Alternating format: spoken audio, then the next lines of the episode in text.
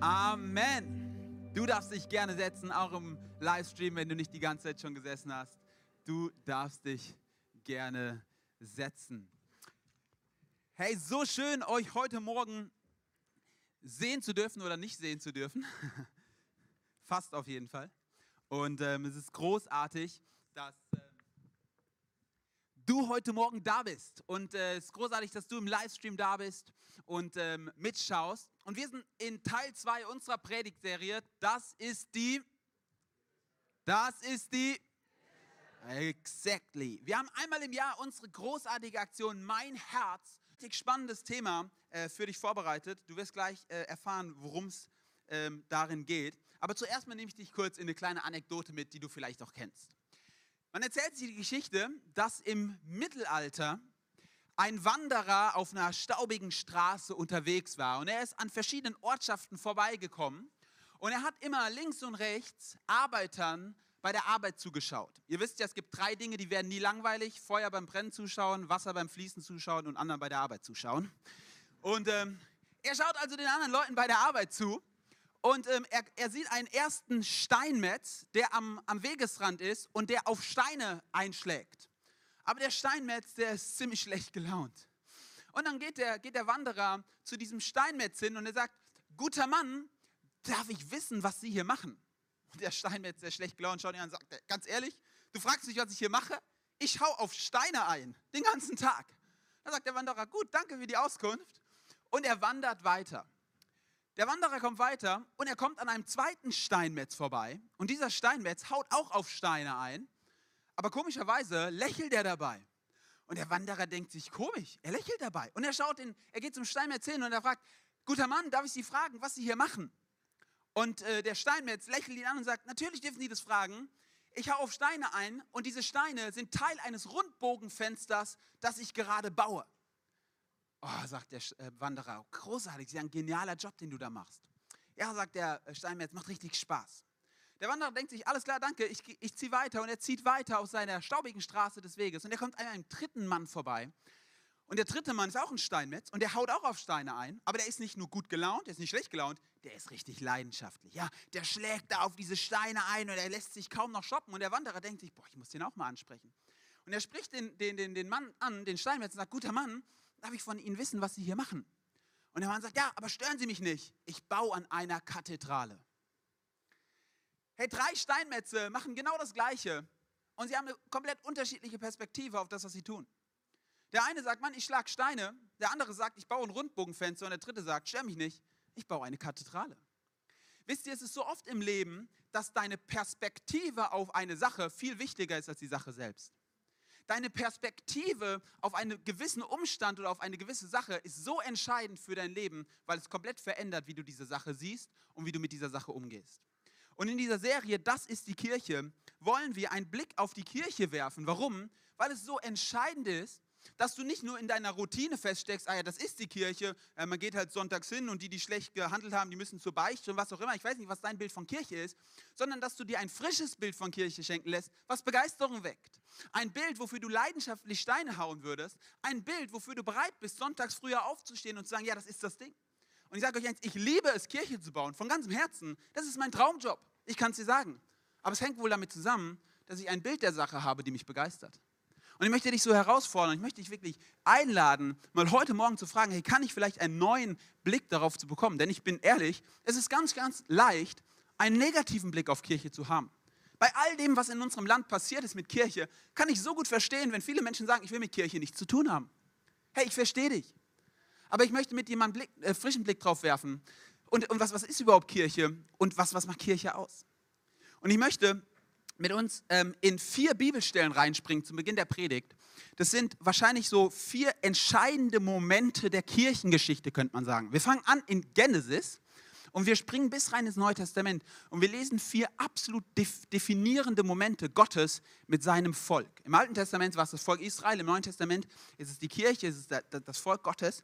Und äh, wir wollen diese vier Stellen lesen und wir wollen mal gucken, was macht Kirche oder was macht das Volk Gottes eigentlich im Kern aus. Und wir springen rein in Genesis 12 und wir lesen die erste Stelle.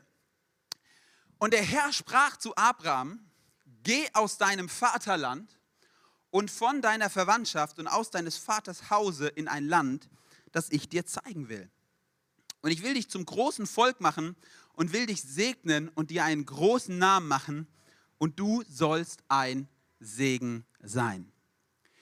Diese Geschichte mit Gott und Abraham könnte man bezeichnen als den Beginn des Volkes Gottes. Abraham war der allererste, der quasi aus Glauben zum Volk Gottes dazugehört hat. Das ist quasi die Geburtsstunde der Kirche im Alten Testament, des Volkes Gottes. Und ähm, Gott sagt zu Abraham, verlass dein Heimatland und zieh in ein neues Land, das ich dir zeigen werde. Und Abraham glaubt Gott und er zieht los. Wir springen in die zweite Stelle rein, ein Buch weiter, in Exodus 3. Und da lesen wir folgendes. Ich habe das Schreien der Israeliten gehört, sagt hier Gott zu Mose und ich habe gesehen, wie sie von den Ägyptern unterdrückt werden. Nun geh, denn ich sende dich zum Pharao. Du sollst mein Volk, die Israeliten aus Ägypten, führen. Und weiter geht's in Kapitel 5.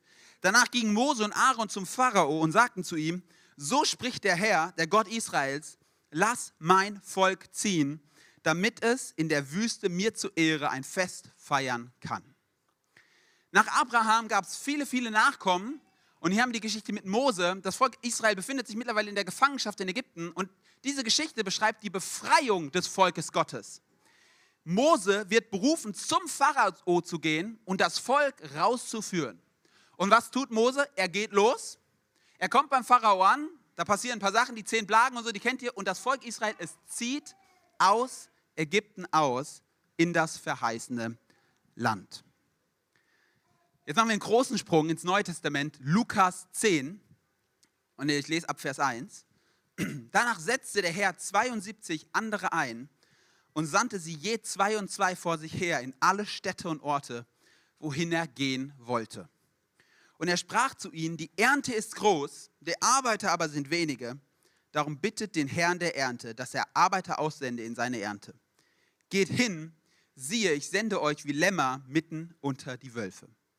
Neues Testament, neues Kapitel. Jesus sucht jetzt 72 Jünger aus. 72 die Zahl der Völker. Also er sucht, er sucht quasi eine Zahl aus, die in alle Völker geht. Und er sendet sein Volk aus. Das Volk ist nicht mehr nur ein Volk für sich, sondern es soll rausgehen und anderen Menschen die gute Botschaft bringen. Und interessant ist, Jesus ruft die Jünger. Und was sagt er zu ihnen? Geht raus und lauft los, macht euch auf den Weg. Und jetzt kommt die vierte Geschichte. Das ist eine, quasi der Abschluss der Bibelstellen. Apostelgeschichte 10, Vers 19. Gleichzeitig sprach der Heilige Geist zu Petrus, also hier haben wir Petrus, während dieser noch über die Vision nachdachte, drei Männer sind gekommen, die dich suchen, steig hinunter und geh ohne Bedenken mit ihnen, denn ich habe sie gesandt. Kurz zum Kontext der Geschichte. Am Anfang dachten alle äh, Christen, das waren ja ehemals Juden, dass Jesus nur für die Juden gekommen ist. Auch Petrus dachte das. Petrus dachte, Jesus ist gekommen für die Juden. Und hier an dieser Stelle passiert das erste Mal in der Geschichte der Bibel, dass quasi ganz ein für alle Mal klar gemacht wird, Jesus ist gekommen für alle Menschen auf dieser Welt. Und in dieser Geschichte wird später der Heilige Geist ausgegossen, auch auf Heiden, also auf Nichtjuden. Und Petrus brauchte erstmal ein Mindshift. Und man könnte sagen, das ist die Einladung in das Volk Gottes. Alle Menschen werden eingeladen. Du darfst Teil der Kirche werden. Du darfst Teil des Volkes Gottes werden. Vier Geschichten. Abraham, Mose, die 72 Jünger und anschließend Petrus, der zu Cornelius gehen soll. Man könnte sagen, der Beginn des Volkes Gottes, die Befreiung des Volkes Gottes, die Sendung des Volkes Gottes und anschließend die Einladung des Volkes Gottes. Und ich weiß nicht, ob es dir aufgefallen ist, aber es gab ein Wort, was in allen vier Texten immer vorkam. Ist es dir aufgefallen? Es gab ein Wort, das war in allen vier Texten immer maßgeblich eins der entscheidenden Worte. Ein einziges Wort. Und darüber möchte ich mit dir heute sprechen. Und dieses Wort ist geh. Geh. Geh. Geh. Ich will es dir vorlesen. Abraham, geh aus deinem Vaterland. Mose, geh, denn ich sende dich zum Pharao. Die Jünger, geht hin. Petrus, geh ohne Bedenken. Hey, ich weiß nicht, ob du es wusstest, aber ich möchte es dir mal so sagen. Das Volk Gottes, die Kirche, das war schon immer eine Gruppe von Menschen, die sich aufgemacht hat, um neues Land einzunehmen. Es war schon immer eine Gruppe von Menschen, die aufgestanden ist von ihren Stühlen und sich in Bewegung gesetzt hat. Es war schon immer eine Gruppe von Menschen, die nicht im Alten geblieben ist, sondern sich in neues Land bewegt hat, sich neuen Herausforderungen gestellt hat, die Neues wagt. Und mein Punkt heute ist ganz simpel. Geh mit einem Satz aus dieser Predigt raus. Gehen, nicht stehen. Das ist die Kirche. Gehen, nicht stehen. Das ist die Kirche. Wir sagen es mal gemeinsam. Gehen, nicht stehen. Das ist die Kirche. Ich glaube, es ist eines der schwierigsten Themen, über die ich heute mit dir sprechen will. Ich möchte mit dir über das Loslassen sprechen.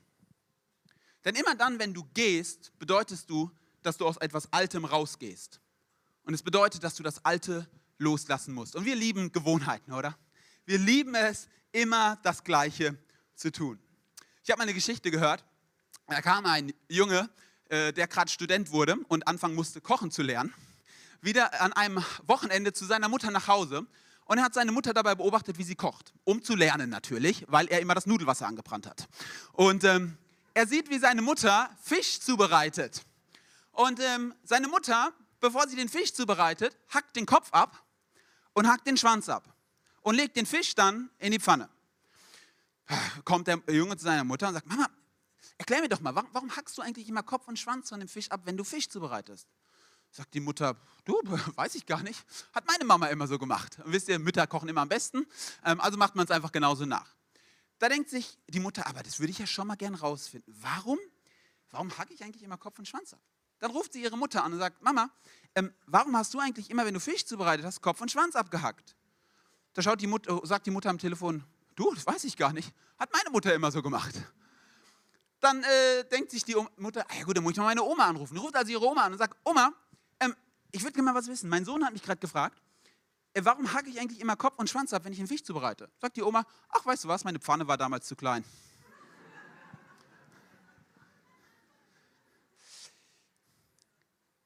Hey, mein erster Punkt ist ganz simpel. Wir müssen das Alte verlassen.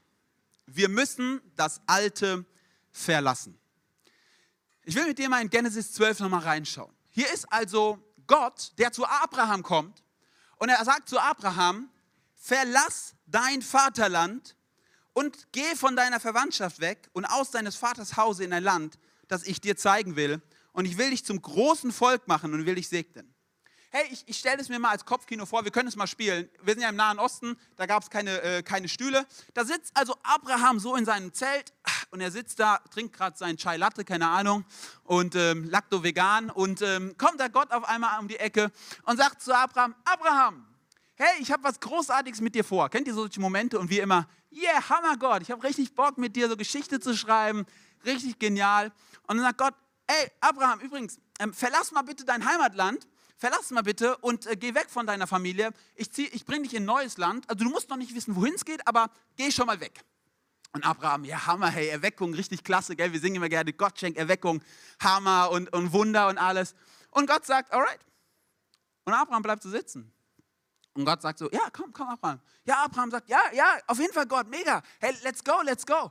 Und dann sagt Gott, ähm, ja, ähm, du sitzt schon. Ja, wie, wie meinst du, ich soll jetzt aufstehen? Oder soll ich jetzt wirklich gehen? Ja, hast du mich falsch verstanden? Wir, wir wollen äh, Neuland. Ja, ich finde es Hammer, aber ich, ich kann doch nicht aufstehen. Ist doch schön hier in meinem Land. Ist übrigens mein Platz in diesem Raum. Das ist mein Platz in der Kirche. Und, und Gott sagt, du weißt schon, also wenn wir sagen, Erweckung soll kommen und ich will aufstehen, das bedeutet, dass du aufstehst. Abraham sagt, okay, okay, Gott, ich stehe auf. Hammer sagt Gott, oh, richtig klasse, Abraham. Abraham denkt sich noch so, Gott kann echt froh sein, dass er mich in seinem Team hat, gell? Kennst du auch den Gedanken? Gut, dass Gott dich hat, klasse. Ja. Und, und, und, und Gott sagt, äh, let's go, Abraham. Abraham sagt, ja, ich stehe doch. Er sagt, ähm, Abraham, du weißt schon, wir müssen auch laufen, gell? Es muss auch losgehen. Abraham sagt, okay, let's go, let's go. Und sagt Gott, ja, komm, komm. Er sagt, ja, ich, ich komm doch, komm doch, beruhig dich mal, Gott. Beruhig dich mal, ich bin unterwegs. Sagt Gott, du verstehst schon, wenn du mit mir gehen willst, musst du nicht nur aufstehen, du musst nicht nur auf, äh, loslaufen, du musst auch deinen Fuß lösen aus dem Alten und du musst loslaufen. Ich möchte dir so ein einfaches Prinzip deines Lebens sagen. Du kannst nicht Neues bekommen, wenn du das Alte nicht verlässt. Du musst das Alte verlassen. Hey, Gott sagt, geh aus deinem Vaterland. Der sagt nicht erst, es gibt was Neues für dich. Der sagt erstmal, du musst das Alte verlassen. Ich möchte es dir so zusprechen, du musst das Alte verlassen. Du kannst nicht erwarten, dass du in alten Verhaltensmustern bleibst und ein neues Ergebnis bekommst. Du kannst nicht erwarten, dass du in deinem gewohnten Umfeld bleibst und auf einmal Wunder erlebst. Du kannst nicht erwarten, dass du in deiner Komfortzone bleibst und was total Spannendes mit Gott erlebst. Das schließt sich aus. Du musst das Alte verlassen. Und ich will übrigens kurz dir was sagen. Was bedeutet das nicht? Gott sagt nicht zu Abraham, alles Alte ist schlecht. Ey, ich bin überhaupt nicht hier, um dir zu sagen, Tradition ist schlecht. Es gibt ganz viele gute alte Dinge. Ich sage nicht, alles war schlecht, was hinter uns liegt. Überhaupt nicht. Wir als Fokuskirche schauen auf 30 gute Jahre als CZD zurück. Es ist gut. Aber ich möchte dir eins sagen, auch das gute Alte musst du verlassen, wenn du dort sein willst, wo Gott dich hinbringen will. Es gibt immer Zeit für das Neue. Gott sagt zu Abraham übrigens auch nicht, Abraham, du musst jetzt in Aktionismus verfallen, komm on, let's go, immer, immer, immer Aktion. Nein, der sagt, verlass das Alte und geh in das Neue. Hey, Albert Einstein hat mal Folgendes gesagt. Die Definition von Wahnsinn ist, immer wieder das Gleiche zu tun und andere Ergebnisse zu erwarten. Die Definition von Wahnsinn, Albert Einstein sagt, ist immer wieder das Gleiche zu tun und andere Ergebnisse zu erwarten. Hey, wir sind in einer Season, ich will es ich mal andersrum formulieren, nur wenn du etwas tust, was du noch nie getan hast, wirst du etwas erleben, was du noch nie erlebt hast. Nur wenn du etwas tust, was du noch nie getan hast, wirst du etwas erleben, was du noch nie erlebt hast. Hey, wir sind in der Das ist die Kirche-Serie und die Das ist die Kirche-Serie ist auch eine Mein Herz für sein Haus Zeit. Vielleicht bist du neu in dieser Kirche und ich will es dir kurz erklären. Wir kommen einmal im Jahr zusammen bei der Mein Herz für sein Haus Kollekte und wir sagen, einmal im Jahr beten wir drum und fragen Gott, Gott, was willst du, dass ich auch finanziell in diese Kirche investiere? Wir machen das ist eine Sonderkollekte, ein Sonderopfer. Weil wir einmal im Jahr sagen, wir wollen großartige Projekte finanzieren. Wir gründen in Mönchengladbach einen Campus und wir sagen, Gott, leg uns doch mal aufs Herz, was willst du, dass ich vielleicht über meinen Zehnten hinaus gebe? Das ist jetzt ein Bereich, in dem du vielleicht das Alte verlassen musst. Und als ich neu in diese Kirche kam, das habe ich noch nie gemacht. Ich hatte noch nie, ich war noch nie in einer Kirche gewesen, wo es einmal im Jahr einen speziellen Zeitpunkt gab, wo wir darüber gesprochen haben, was kannst du extra an Geld geben. Und im ersten Jahr haben meine Frau und ich drum gerungen. Gott, wir haben selber nicht so viel Geld. Ich war in der Ausbildung, meine Frau war im Studium, wir haben nicht so viel. Gott, was, was könnten wir denn tun? Wir glauben nämlich übrigens, Gott geht es überhaupt nicht um dein Geld. Gott geht um dein Herz. Aber wir wollten einen, einen neuen Schritt gehen im Bereich Finanzen, um was zu erleben. Und ich habe euch heute Morgen mal einen Mann mitgebracht, den jungen Manuel. Manuel, komm nach vorne mit einem Riesenapplaus.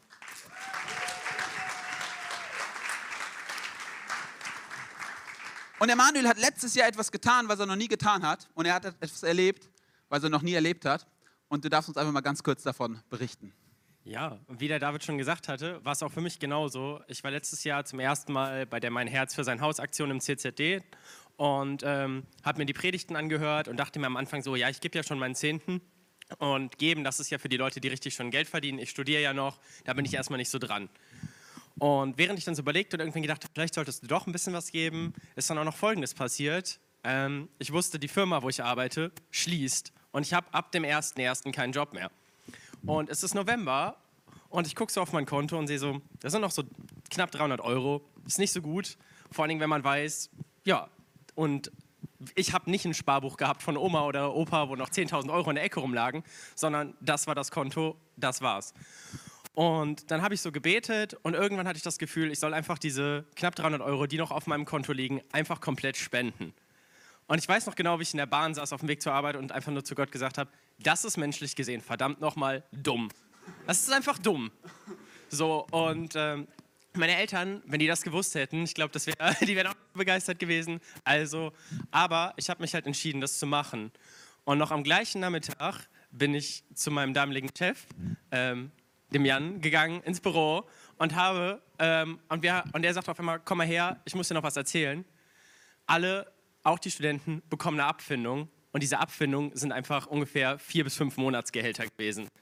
Und das war einfach am gleichen Tag und ja, es war einfach so dieser Step zuerst zu sagen, okay, ähm, ich gebe halt das, was ich habe, ohne zu wissen, was passiert.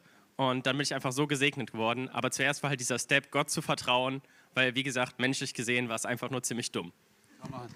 Ein Applaus für unseren dummen Manuel.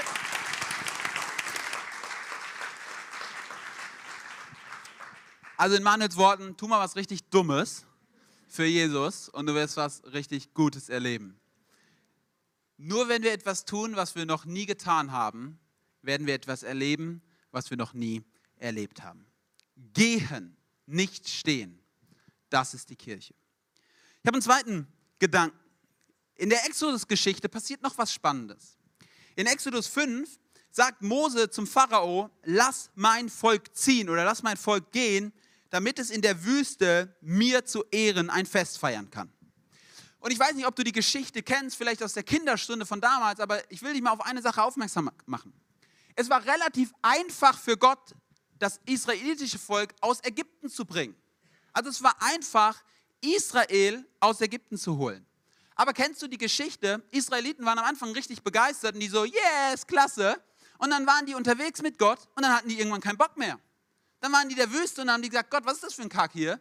Was ist das für ein Mist? Und sie haben angefangen zu sagen, oh, früher in Ägypten, da war es richtig cool. Früher in Ägypten, da war es klasse. Und ich will den einfachen Punkt sagen. Es ist einfach für Gott, Israel aus Ägypten zu holen, aber es ist ganz schön schwer für Gott, Ägypten aus Israel zu holen. Hey, wenn du in deinem alten Umfeld drin steckst, steckst du nicht nur in deinem alten Umfeld drinne, dein altes Umfeld steckt in dir drinne. Wusstest du, dass wenn du in Verhaltensmustern drin bist, dass du nicht nur da drin bist, sondern dass sie in dir sind?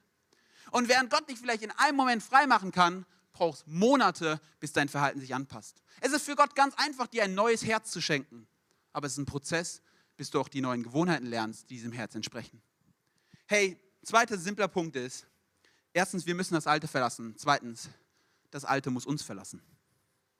Ich möchte sagen, das Alte muss dich verlassen. Alte Verhaltensmuster, alle alte Charakterzüge, alte Arten und Weisen, wie du mit Dingen umgehst, sie sollen dich verlassen. Hey, ich will dir mal vorlesen aus Römer 12, da heißt es wie folgt. Weil Gott uns solches Erbarmen geschenkt hat, liebe Geschwister, ermahne ich euch nun auch, dass ihr euch mit Leib und Leben Gott als lebendiges und heiliges Opfer zur Verfügung stellt. Und jetzt passt mal auf. Das ist euer, der wahre Gottesdienst. Und richtet euch nicht nach den Maßstäben dieser Welt, sondern lasst die Art und Weise, wie ihr denkt, von Gott erneuern und euch dadurch umgestalten, sodass ihr prüfen könnt, ob etwas Gottes Wille ist, ob es gut ist, ob es Gott gefallen würde und ob es zum Ziel führt. Wusstest du, dass Gott dich auf der Reise bei der Nachfolge verändern will? Hey, ich sage dir nicht, bleib wie du bist. Nein. Gott sagt zu dir, ich liebe dich, wie du bist aber du bleibst nicht, wie du bist. Hey, wusstest du, dass Gott dich von einem Pessimisten zu einem glaubensvollen Optimisten machen will? Kennt ihr immer diese Leute? Ja, ich bin halt der Kritiker in der Gruppe. Wusstest du, dass Gott dich vom Kritiker zum Supporter machen will? Wir Deutschen, wir sind so gut im Kritisieren. Hey, wusstest du, dass Gott dich verändern will? Wusstest du, dass Gott dich vom außenstehenden Zuschauer zum aktiven Teil machen will? Oh, das zu beobachten ist richtig klasse. Ja, Teil zu werden.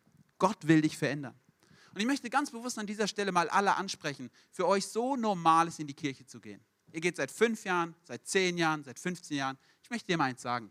Gott will dich immer noch verändern. Und du brauchst es. Du hast es nötig. Ich habe es nötig. Ich habe es nötig, dass immer wieder Gott an mein Herz klopft und sagt, das sind Verhaltenswege, das sind Charakterzüge, die weg müssen die verändert werden müssen. Lass dein Denken erneuern. Hey, ich möchte dich mal so ermutigen. Lass doch mal Gott wirklich an dein Innerstes ran, an die Punkte, wo du Gott nicht ranlassen würdest. Und lass Gott dich verändern. Ich möchte dich mal so herausfordern, wenn du im Livestream bist. Ja, werd mal aktiv. Und wenn du Zeit hast, komm mal sonntags in den Gottesdienst. Du darfst dich von deiner Couch bewegen, mein Lieber, meine Liebe. Ja. Und wenn du Gewohnheiten hast, in denen du feststeckst, dann möchte ich dir eins sagen. Gott hat was Neues für dich und Gott möchte dich da rausholen. Lass dich verändern. Das Alte muss dich verlassen. Das Alte muss dich verlassen. Vielleicht steckst du auch, komm mir gerade so, vielleicht steckst du auch in dieser Gewohnheit, ja, früher war alles besser. Erstens, stimmt es überhaupt nicht. Und zweitens, das ist ein Denkmuster, was von früher stammt. Du darfst dir ein neues Denkmuster schenken lassen. Und dieses Denkmuster lautet, das Beste liegt noch vor uns. Ja, das Beste liegt noch vor uns. Und das ist theologisch übrigens korrekt, weil der Himmel noch auf uns wartet. Hey, nicht früher war alles besser, nein, das Beste liegt noch vor uns. Ich möchte dich mal fragen, nicht die Welt verändern, sondern was muss sich in dir verändern? Veränder erstmal nicht die Welt, sondern veränder erstmal dein Herz durch Gott. Das Alte muss dich verlassen.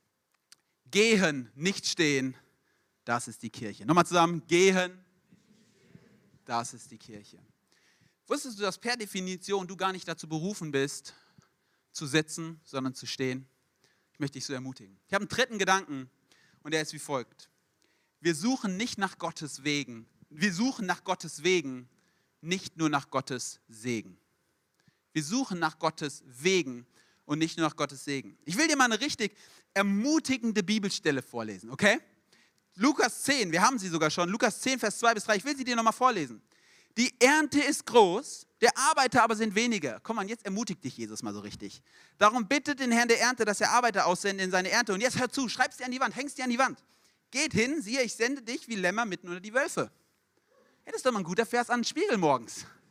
Aufwachen, ah, klasse Tag. Heute wieder wie ein Lamm unter die Wölfe geschickt. Klasse. Mal so richtig äh, äh, zerfleischen lassen heute. Klasse Sache, hey. Jesus, weißt du, das sind so Verse, die lesen wir, da sagen wir, ups. Ja, und es war auch nicht irgendwie Paulus, der sich geirrt hat, das war Jesus. Jesus sagt, der Auftrag für dein Leben ist, wie ein kleines dummes Schaf unter die Wölfe zu gehen. Jesus sagt auch, du musst nicht dumm sein wie ein Schaf, sondern schlau wie eine Schlange, das weiß ich auch. Aber ich möchte dir mal eins sagen, Gottes Weg für dein Leben ist nicht nur vom Glory to Glory. Gottes, Leben für, Gottes Weg für dein Leben ist nicht von Reichtum zu Reichtum. Gottes Weg für dein Leben ist, folg meiner Stimme, geh auf meiner Stimme, du wirst Schlechtes erfahren, du wirst Anfeindungen erfahren, aber das ist der, der Weg des Glaubens. Ich glaube, wir Deutschen, wir lieben es, weil wir so im Wohlstand groß geworden sind. Immer denken, Gott, der, der nächste Breakthrough ist um die Ecke. Ich möchte sagen, nicht der nächste Breakthrough ist um die Ecke, vielleicht der nächste Wolf um die Ecke. Aber wir suchen nach Gottes Wegen und nicht nur nach seinem Segen. Wir suchen nach Gottes Wegen und nicht nur nach seinem Segen. Ich möchte dich so herausfordern mal an dieser Stelle. Folgst du Jesus nach, weil du seinen Segen willst oder weil du auf seinen Wegen gehen willst? Und ich weiß, dass es manchmal einfacher ist, das eine zu tun. Aber ich möchte dich so ermutigen wenn du es dir gerade gemütlich gemacht hast, wenn du gerade denkst, boah, ja, so alle zwei Wochen mal in den Gottesdienst gehen, das ist eigentlich so ein gutes Maß, dann habe ich so genau mein Ding. Ich möchte dich ermutigen, geh mal auf Gottes Wegen und nicht nur auf seinem Segen. Frag Gott mal, was sein Wille ist und nicht, was dein Wille ist. Hey, wir als Kirche, wir sind nicht berufen zu sitzen, sondern zu gehen. Gehen, nicht stehen. Das ist die Kirche. Reinhard Bonke gebraucht immer ein Bild, was ich so großartig finde und mit dem ich auf die Zielgerade einbiegen will. Reinhard Bonke sagt folgendes: Die Kirche ist kein Kreuzfahrtschiff, sie ist ein Rettungsboot. Die Kirche ist kein Kreuzfahrtschiff, sie ist ein Rettungsboot. Und ich möchte dir kurz ein paar Unterschiede zeigen. Beim Kreuzfahrtschiff ist es so, ein Zehntel der Crew macht die Arbeit und der Rest entspannt sich. Auf dem Rettungsboot ist es so, 100% der Leute an Bord packen mit an. Beim Kreuzfahrtschiff ist es so, ich bin hier zu meinem Vergnügen auf dem Rettungsboot ist es so, ich bin hier zur Rettung von anderen Menschen. Auf dem Kreuzfahrtschiff geht es um mich, auf einem Rettungsboot geht es um andere. Die Kirche, sie ist kein Kreuzfahrtschiff, sie ist ein Rettungsboot. Und möchte dich so ermutigen, hey, komm an Bord des Rettungsbootes. Gehen, nicht stehen. Das ist die Kirche. Ich weiß nicht, ob du die Geschichte von der Titanic kennst. Die Titanic ist untergegangen auf ihrer Jungfahrt, Jung, dieser ersten Fahrt. Und äh, wie auch immer das heißt, zu schwierig, war nicht so gut in Deutsch.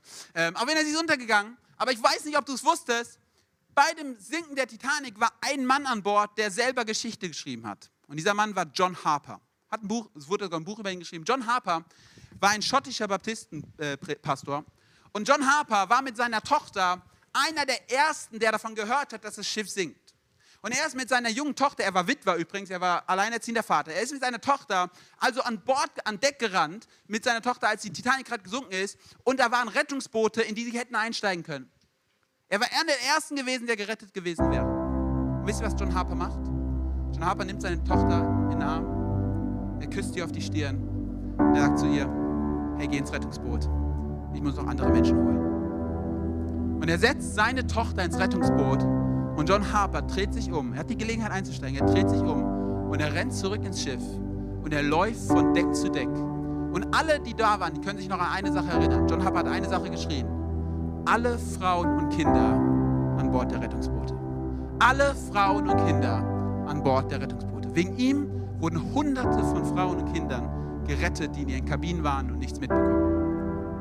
Und wisst ihr was, John Harper, er ist auch an Bord geblieben. Ihm wurde öfters angeboten, komm auf ein Rettungsboot, du kannst gerettet werden. Und er sagt immer eins, nein, weißt du warum? Weil ich weiß, ich bin gerettet. Ich weiß, ich werde die Ewigkeit bei Gott verbringen. Aber hier sind so viele Menschen, die Jesus nicht kennen. Hier sind so viele Menschen, die gehen verloren. Und wisst ihr, was er tut? Als die Titanic schon fast am Sinken ist und untergegangen ist, springt er von Bord der Titanic und er springt ins eiskalte Wasser. Und wisst ihr, was John Harper macht? Er schwimmt, er grault von Mann zu Mann Und er schreit ihm immer zu, bist du gerettet? Kennst du Jesus Christus? Wenn nein, geh ans Rettungsboot. Wenn nein, gib Jesus dein Leben und lass dich retten. Und er schwimmt von schwimmt. Er ist zwei Stunden im eiskalten Wasser rumgeschwommen. Und am Ende ist er gestorben. Er ist untergegangen und er war tot. Weißt du was? Das ist ein Held.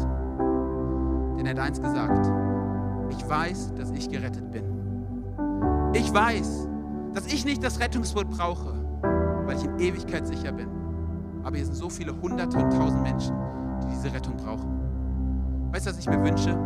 Ich wünsche mir, dass wir eine Kirche wie John Harper sind. Eine Kirche, die geht und nicht steht. Eine Kirche, die sich nicht selber ins Rettungsboot setzt und denkt, ach, wie schön, dass ich gerettet bin, sondern die schaut, wer ist noch verloren. Ich möchte dich einladen, mit mir aufzustehen zum Abschluss der Predigt. Auch wenn du im Livestream dabei bist. Und wir wollen jetzt nochmal in Worship-Song gehen. Und ich möchte dir eine Einladung aussprechen. Weißt du was? John Harper ist ein perfektes Beispiel für das, was wir glauben, was Jesus Christus getan hat. Jesus Christus ist für dich ins eiskalte Wasser dieser Welt gesprungen. Jesus Christus ist für dich zu dir geschwommen und hat dir Folgendes zugerufen in seinem Wort. Alle, die an mich glauben, werden gerettet. Jesus Christus ist auf diese Welt gekommen und er hat sein Leben gelassen, damit du einen Platz im Rettungsboot bekommst. Und die ganz simple Frage, die ich dir heute stellen will, ist, willst du diese Rettung annehmen? Willst du sagen, Jesus, ich will ins Rettungsboot einsteigen? Danke, dass du es für mich gemacht hast. Und wenn du schon gerettet bist, stelle ich dir eine zweite ganz simple Frage. Willst du deinen Platz im Rettungsboot mal freimachen, sodass andere Leute reinkommen? Willst du anfangen zu schwimmen von Mann zu Mann? Und willst du sagen, ich werde nicht ein Kreuzfahrtschiff-Passagier, der in seiner Kabine chillt und schön den, den Abend genießt, sondern ich werde ein Crewmitglied an Bord des Rettungsschiffs. Gehen, nicht stehen. Das ist die Kirche. Wir wollen den Worship starten und ich komme gleich nochmal nach vorne und ich werde dir diese Frage nochmal ganz konkret stellen. Du kannst eine Antwort geben.